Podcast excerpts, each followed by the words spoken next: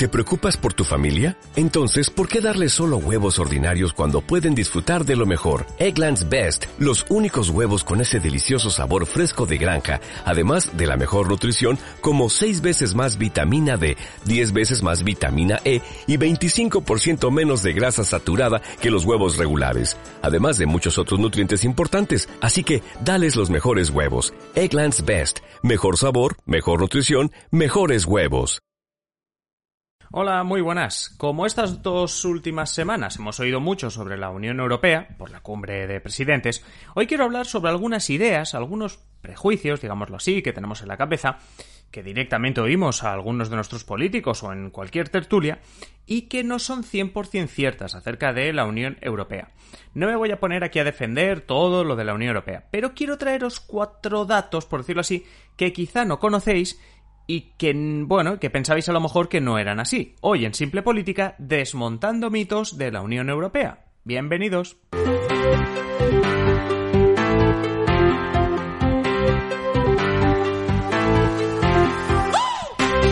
Os habla Adrián Caballero y esto es Simple Política, el podcast que trata de simplificar y traducir todos esos conceptos, estrategias y temas que están presentes cada día en los medios y que nos gustaría entender mejor. Y hoy lo que queremos entender un poco mejor es la Unión Europea. Como mínimo, cuatro datos que a veces se nos escapan. Voy a empezar repasando algunas cuestiones que hemos tocado en otros episodios, pero que quiero que refresquemos para entenderlo todo y para, para entender todo lo que vamos a comentar. Primero, el tema de dónde sale el dinero de la Unión Europea, o la típica pregunta de ¿y esto quién lo paga?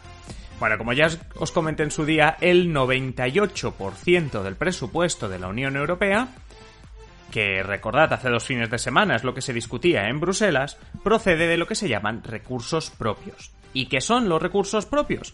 Pues más allá de los pocos impuestos que puede recibir la Unión Europea, que sería la principal vía de ingresos de cualquier país como España, en este caso por recursos propios nos referimos a la aportación que cada país de la Unión Europea hace por el simple hecho de ser miembro de este club, de esta Unión Europea. Esto es, cada país aporta un pequeño porcentaje del PIB de su riqueza, normalmente no supera el 1%. Así como es en porcentaje, todos contribuyen según su capacidad. El país que tiene un PIB de 100 euros pone un, un euro en el bote. Y el país que tiene, pues, 10 millones, pues pone un millón en el bote. Como ya os conté en el episodio 127, España es, tras la salida del Reino Unido, el, que más, el cuarto que más dinero en total, en cifras reales, pone para la Unión Europea. Pero, ¿por qué os vuelvo a contar el tema de cómo se financia la Unión Europea? Porque ahora lo que quiero explicaros es en qué se gasta el dinero la Unión Europea. Aquí está la clave, ¿no? Es decir, no podemos pensar en si es mucho o poco dinero, si es útil o no la Unión Europea, si no sabemos en qué se gasta el dinero. Viene a ser lógico. Bueno, en este punto, en una de mis clases de la universidad, pues yo les preguntaría a mis alumnos en qué creen que se gasta la Unión Europea el dinero, dónde creen que va ese presupuesto. Las respuestas que suelen dar, y que a lo mejor también tenéis en mente, son en el tema de la burocracia, en cuestiones políticas, etc. Pero, ¿y si os dijera que buena parte del presupuesto de la Unión Europea se destina a, desarrollar un crecimiento sostenible? Es decir, en nuevas fuentes de energía, en invertir en recursos naturales en toda Europa. Sí, a eso se destina más del 35% del presupuesto. Un poco menos, un 34% se destina a lo que llaman cohesión social, económica y territorial. De momento no estamos viendo por ningún lado temas burocráticos, sino más bien de inversión económica, productiva, etc. ¿Pero qué es esto de la cohesión social, económica que se lleva uno de cada tres euros. Que, esto tiene que ser importante. Bueno. Lo hemos hablado más de una vez en este podcast. Ya sabéis que una de las preocupaciones de la Unión Europea es que, digámoslo así, nadie se quede atrás.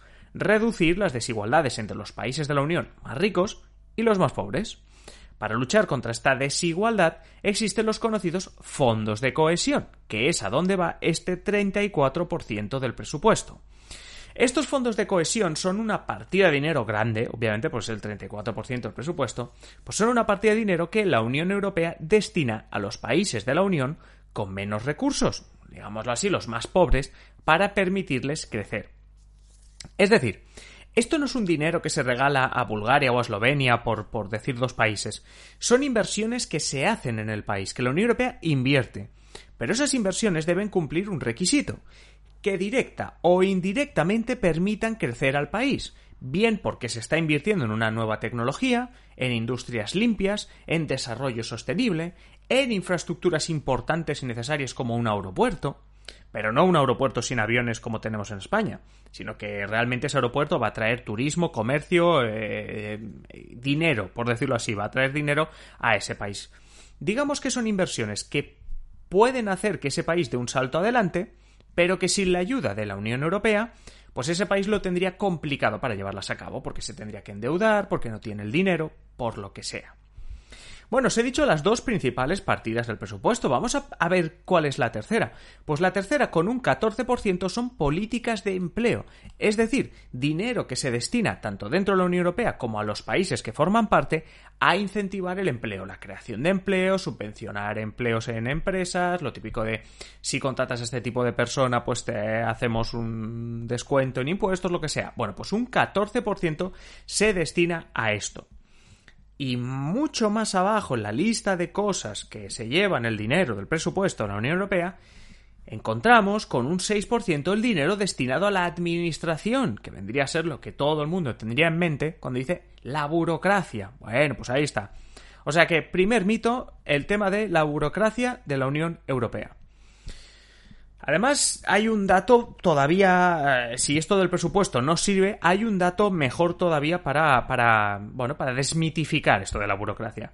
Veréis, la Unión Europea tiene contratados directamente, es decir, gente que trabaja con contrato de funcionario en alguna institución de la Unión Europea, a poco más de 60.000 personas, 60.000 empleados, 60.000 funcionarios que trabajan directamente para la Unión Europea. Otra cosa es proyectos y demás que, que hagan, ¿eh? pero funcionarios que trabajan directamente y, para siempre, por decirlo así, para la Unión Europea, 60.000. Persona arriba, persona abajo, 60.000.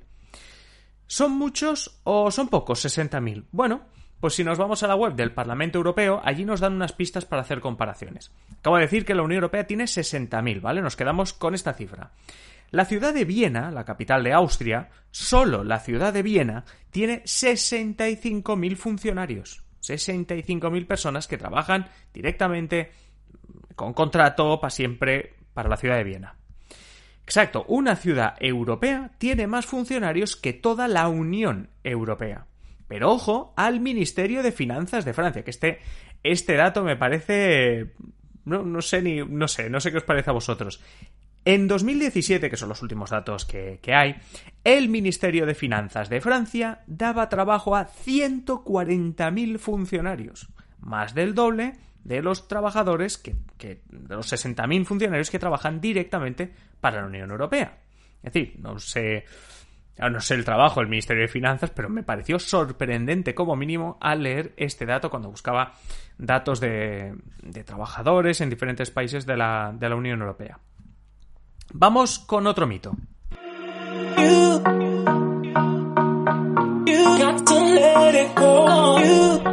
Ahora os hablo de otro mito que seguramente también habéis escuchado. Trabajar en Bruselas, en la Unión Europea, es un auténtico chollo. Ese mito. Bueno, pues aquí tendremos que ir por partes, porque trabajar en la Unión Europea significa varias cosas.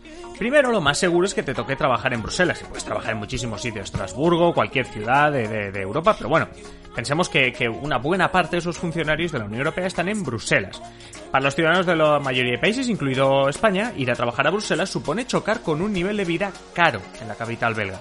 Es cierto, los sueldos pues son bastante buenos. El sueldo más básico son 2.500 euros brutos al mes y la mayoría supera los 3.000 euros brutos al mes. Si además eres un experto de alto nivel, puedes cobrar hasta 12.000 euros al mes.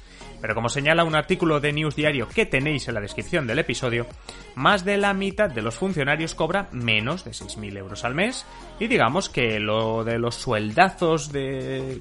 que vemos en la tele son altos funcionarios de la Comisión Europea. Se calcula que unas 100 personas, no más. A ver, que sí, comparado con España todos son buenos sueldos, pero ojo, que si estás en la media esa de los 3.000 o 3.500 euros brutos al mes, Ah, luego tienes que quitarle impuestos. O sea, todos pagan impuestos, pero si estás en los 3.000, 3.500, quítale impuestos.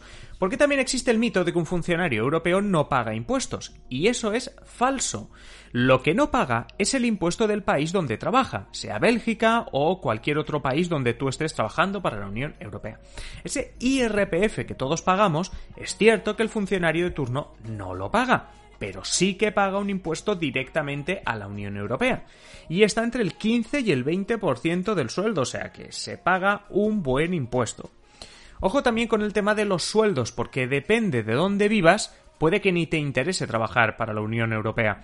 Un estudio de 2018 demostraba bastante desequilibrio en las instituciones europeas, porque los países del sur de Europa estaban representados y los escandinavos infrarrepresentados. Es decir, que tú entrabas a una institución de la Unión Europea, mirabas en recursos humanos la lista de todos los trabajadores y te dabas cuenta que realmente había, había mucho más español, italiano y demás que, bueno, pues que sueco, por ejemplo. Y eso se debe a que un griego, un español o un italiano cuando consigue ser funcionario de la Unión Europea, duplica o triplica su sueldo respecto a ser funcionario en España. Mientras que un escandinavo lo que consigue es dividirlo entre dos. O sea que aquí vemos una gran diferencia.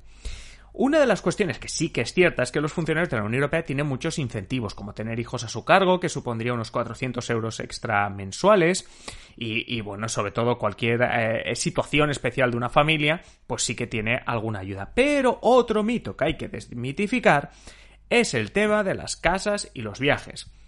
Pregunta. ¿Los funcionarios de la Unión Europea tienen casa gratis, colegio gratis, viajes de ida y vuelta a su país gratis? No. A los funcionarios europeos no se les paga ni la vivienda, ni los viajes a casa, ni nada. Lo más parecido que tienen es descuento en los diferentes comedores de las instituciones, que os digo yo, que, que yo como periodista que he trabajado en Bruselas, tampoco es que sea eso un restaurante de estrella Michelin, pero pero bueno, sí, tienen descuento, obviamente. Y luego sí que hay una compensación en el sueldo si, el, si tú eres un funcionario que vivías en otro país. Es decir, tú eres un español que, pues, trabaje, o sea, que, que consigues pasar las oposiciones y te haces funcionario de la Unión Europea y tienes que ir a trabajar a Bruselas. Pues hay un 15% extra para lo que se llama un expatriado, es decir, para alguien que tiene que ir hasta Bruselas, Estrasburgo, eh, Luxemburgo, donde sea que vayas a trabajar, si no, si no vivías allí, es decir, si vivías allí no, pero si no vives allí, si te tienes que desplazar, te suben un poco el sueldo, pero nada de pagarte la casa ni nada parecido. Y para no alargarnos más, os quería preguntar si hay otros mitos, alguna cuestión de la Unión Europea que queréis que toquemos en este podcast. Ya sabéis que podéis dejarme un comentario en iVoox o enviarme un mensaje a través del formulario de mi web de adriancaballero.net barra contactar. Yo apunto todos, contesto y, lo tocamos más pronto que tarde seguro en este, en este podcast. Nada más, simplemente agradeceros los comentarios que, que me dejáis, los mensajes que estoy recibiendo, vuestras valoraciones en Apple Podcast y bueno, y que cada vez sois más los que estáis suscritos, los que escucháis, así que bienvenidos a, a los nuevos, muchas gracias a los más fieles que lleváis aquí mucho tiempo escuchándome a diario y nada más, nos seguimos escuchando en el próximo episodio. Un saludo y que tengáis feliz día.